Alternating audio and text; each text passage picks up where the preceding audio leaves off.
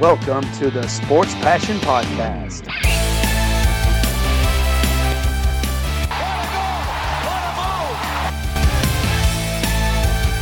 Oh, blocked by James! LeBron James with the rejection.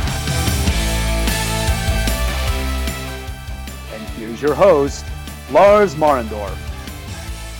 Hello and welcome to the Sports Passion Podcast. The Florida Panthers have been for a couple of years one of the most talented teams, but they lacked something. And that something might be Joe Thornton, that something might be a new goaltender, or it might be just the home ice in Florida. Well, a lot of questions there and a lot of topics, and there's a guy who knows the Florida Panthers in depth, and that is George Richards. He's now working with FloridaHockeyNow.com, and I was glad to have him on my show and to talk to him about the Florida Panthers. Enjoy the interview.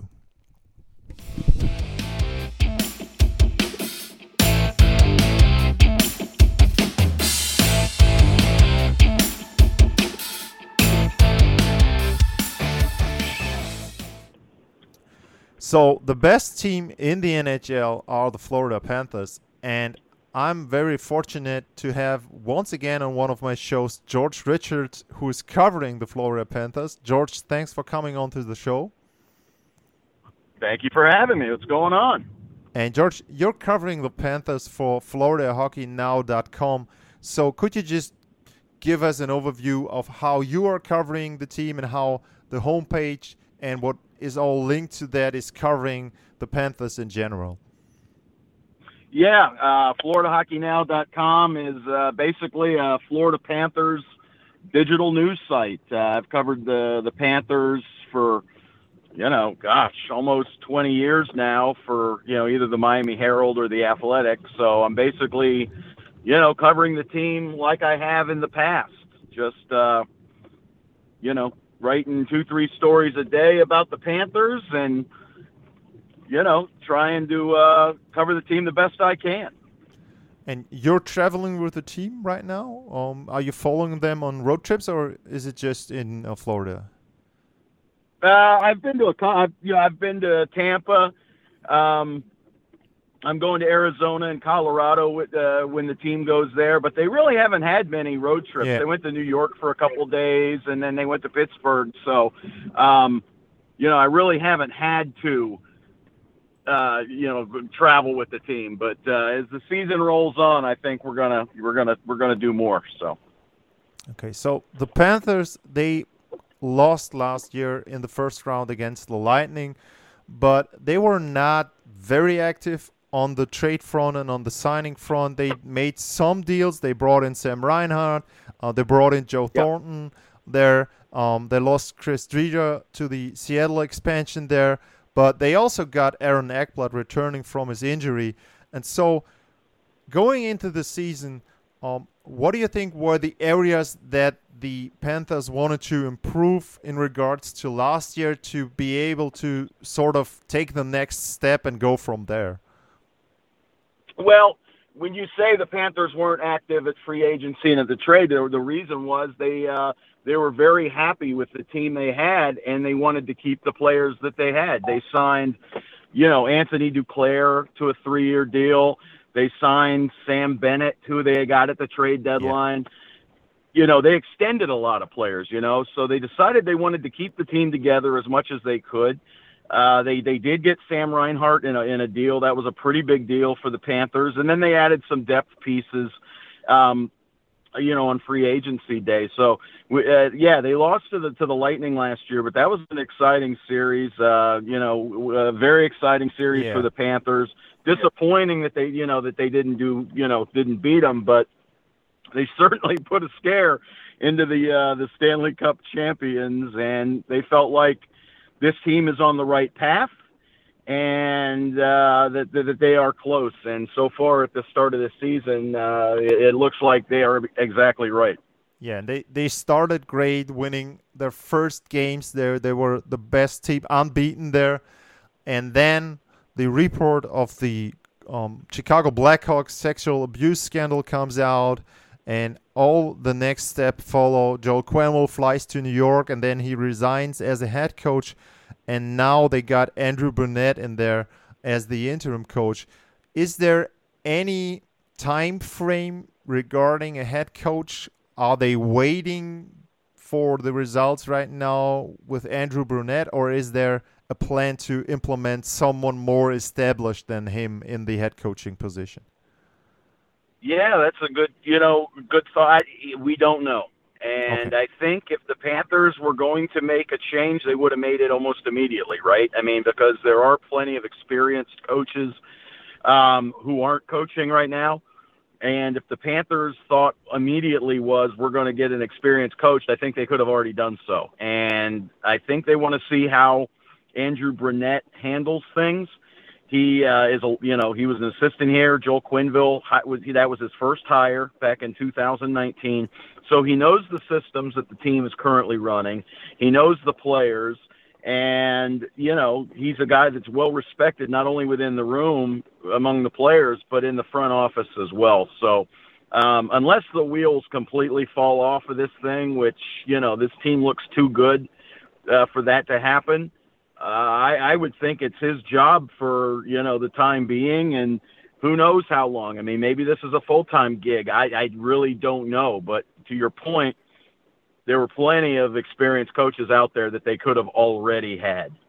Yeah, and you, you guys, I think you guys had an article on your homepage as well, listing some of those candidates that were out there. Sure. I think, and I think it's pretty understandable to say, okay, um, Brunette was part of what we did last year, and you mentioned the guys they brought in at the trade deadline, and also he was part of what we did in the summer preparing the team. So maybe it's good to just stay with him and see if he can just continue to do what Joel Quenneville did in there.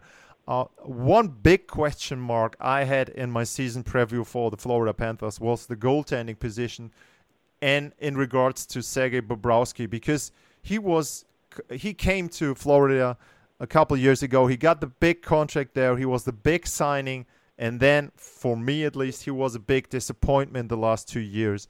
And sure. a lot of people thought about okay, Spencer Knight might take over now. He might be the goalie not only of the future but of the present.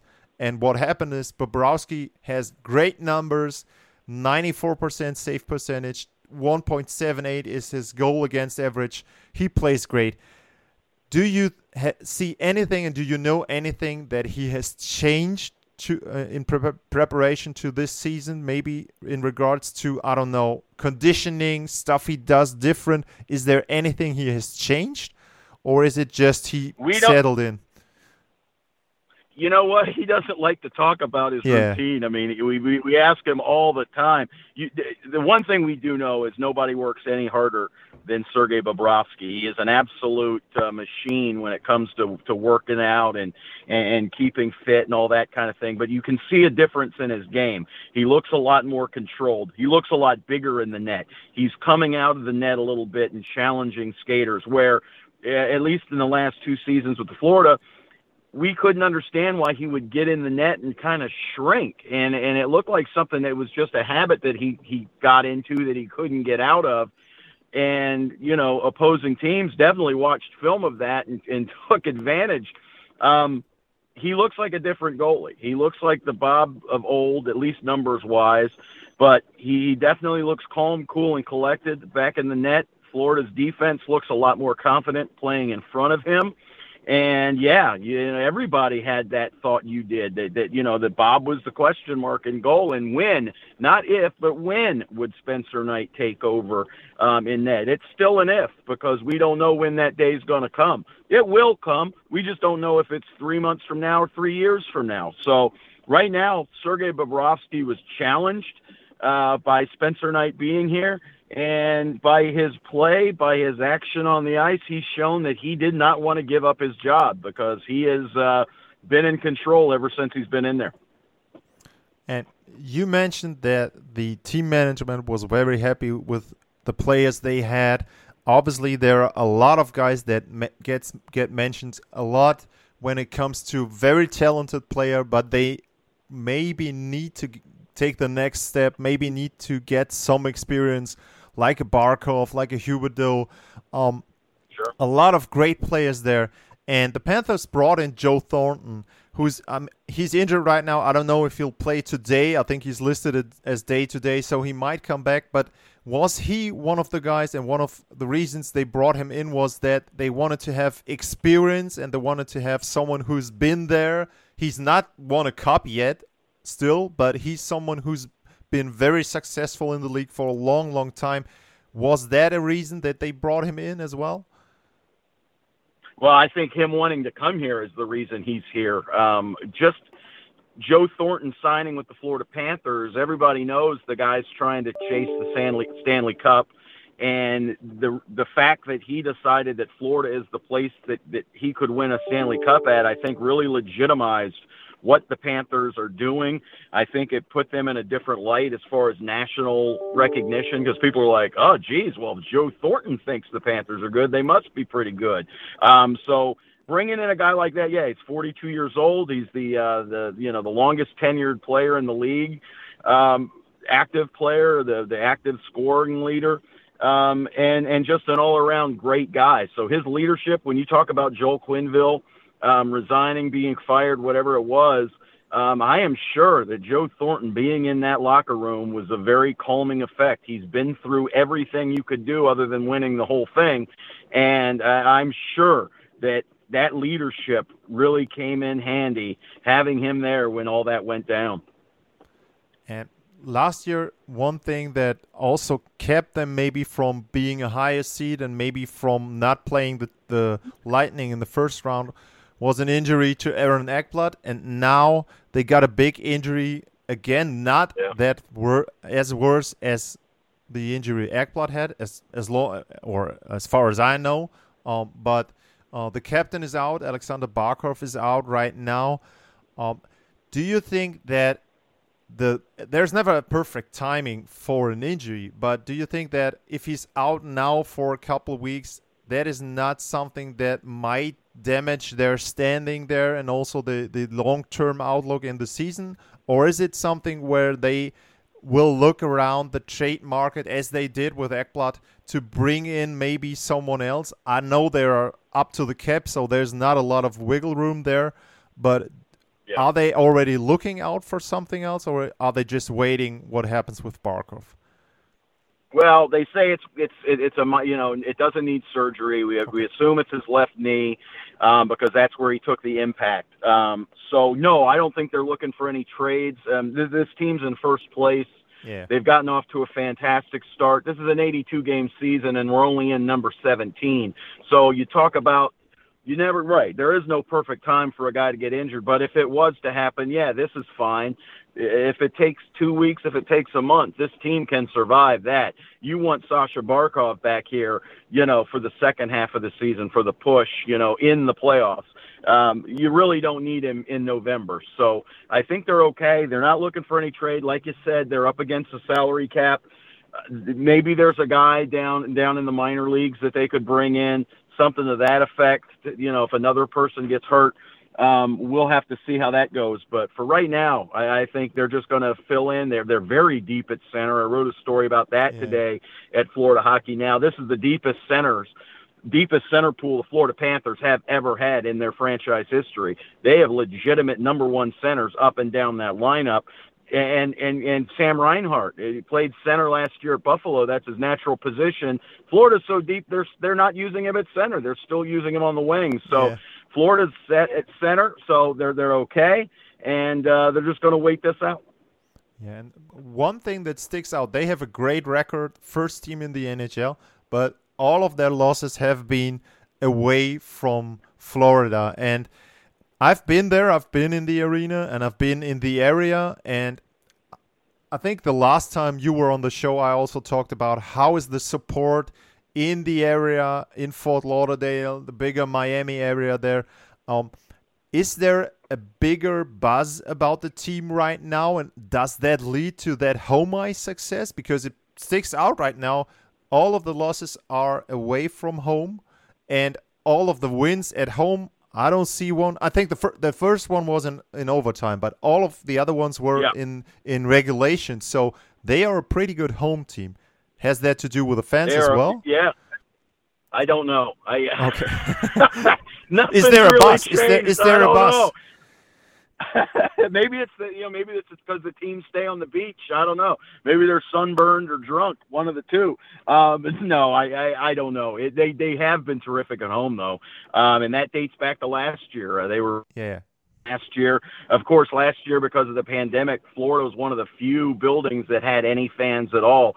They allowed like 5,000 all year long. So they at least had some fans in the building last year, but it is weird uh, because you know it's the same arena, it's the same group of fans. Uh, they're expecting a pretty good crowd uh, Thursday night against the New Jersey Devils. Uh, Saturday night against Minnesota should have a good crowd. So it's a lively crowd. It's a spirited crowd. The Florida Panthers have a have, a diehard group of fans. Um, and I think the bigger, bigger crowds are coming. Uh, it, it's tough to market hockey um, in a in a place like Florida in October and November when people know that the games really don't mean a whole lot, right? Because the games do mean more in March and in April when the when the standings start to count. Um, and I think that it, it is a tough sell. But you know, as we get into the holiday season, uh, American Thanksgiving and, and and and the like, and more tourists are down here to escape the winter weather you'll see the crowds go up. But yeah, they've been terrific at home, undefeated at home. And and to your point, the only team that's come out of this place with at one point is the Pittsburgh Penguins, and that was in the opener when they forced overtime. So uh, Florida's done a good job of handling their business at home.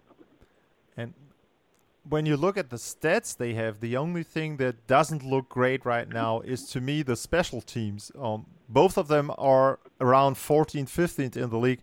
Um, is there anything that they want to do there? Uh, is it just? I mean, sometimes it's just bad luck. For example, in the power play, uh, you hit the post, you have a lot of high scoring chances. A goalie is hot against your power play. There's there's a lot of going into that, but um, is there some some deeper or are there some deeper issues on the special teams, or is it just gonna be they will be up more to the top ten in both categories uh, soon? I, I think they'll end up top ten. I think there's too much firepower on that on the power play for them to struggle. Um, I think it's a it's a new you know a lot of new faces on that power play. Uh, Keith Yandle, who ran it the last couple years, uh, got bought out and he's in Philadelphia. So they're trying to figure out some things, but I, I think there's no cause for concern. It'll come. I, I think um, it's actually looked worse than the numbers. I think you know. So I, I was surprised that the numbers were as high as they were on the on the on the penalty on the on the power play, and I was surprised they were as low as they were on the on the on the penalty kill because I think the penalty kill has been terrific. So Yeah. they've had a couple bad games on the penalty kill, which has juiced the numbers up uh, or down in in this case. Um, but I think they'll be okay. Yeah, and I don't think it's a bad thing to be good at five on five, um, because once the playoffs arrive, there might be less penalties. I've heard in the NHL, so it's great to be good at five on five. Absolutely. George Richards, Absolutely. you can read his work at FloridaHockeyNow.com. At George Richards is the Twitter handle. Do you guys have a podcast as well? I just want to ask if so I can I can share that. I, I yeah, I haven't gotten it fired back up, but we do have a video channel on YouTube, Okay. Florida Hockey Now on YouTube. Yeah, so I do like more vi- more video, more video podcasts, video casts, if you will, whatever. Okay, great. So, George, thanks a lot for your time. It's fun talking to you. Thank I think it's great that the Florida Panthers are successful. I there are a lot of players you can like there. Um, I think the Bobrovsky story is great to have him back there, and I would like to have Brunette there as the coach remaining there because I think it's always great to have a guy from the second line get a chance there. So sure. hopefully they can continue to play that way uh, that way and they don't get any big injuries uh, along the season and maybe uh, i mean what what kind of story would it be if joe thornton ends up winning a cup in florida that would be something very hockey like crazy like there so um, it really would be. All those t- all those years in Boston, San Jose, last Yeah. year Toronto, and he wins it in Sunrise, Florida. Who would have think? Yeah, who would have Okay. thought? Yeah. george thanks a lot thanks a lot Thank you. Thank you. Good talking to you. Talk to you soon.